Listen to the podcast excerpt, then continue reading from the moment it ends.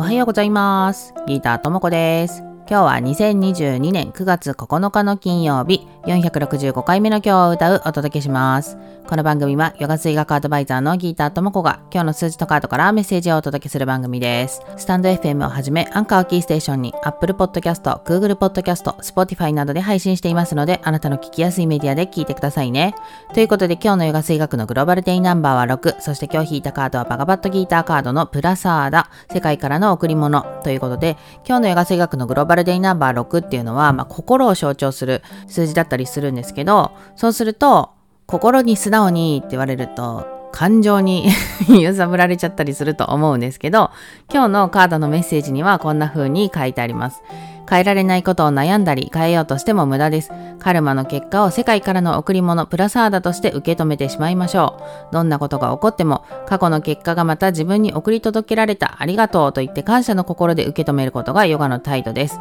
快適な結果は楽しんで味わい、痛みをもたらす結果は、ああ、また一つ過去から学べた。また一つ困難を自分は超えたのだと言って喜び、過去を認めた自分を褒めるようにします。ということで、まあなんかね、行動の結果みたいなものに感情を乗っけるとね、私たちはグラグラに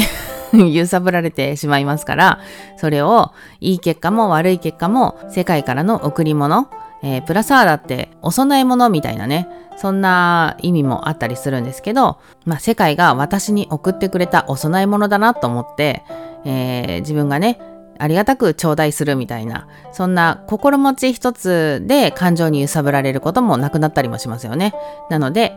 今日はそんな風にちょっとね、心持ちを変えてみてもらって、自分の周りに起こるいろんなことっていうのをね、受け止め方をどうやって変えたら自分がそれを糧にしていけるのかみたいなところをね、意識してもらうといいんじゃないかなと思います。ではでは今日も良い一日をお過ごしください。Have a nice day! バイバイ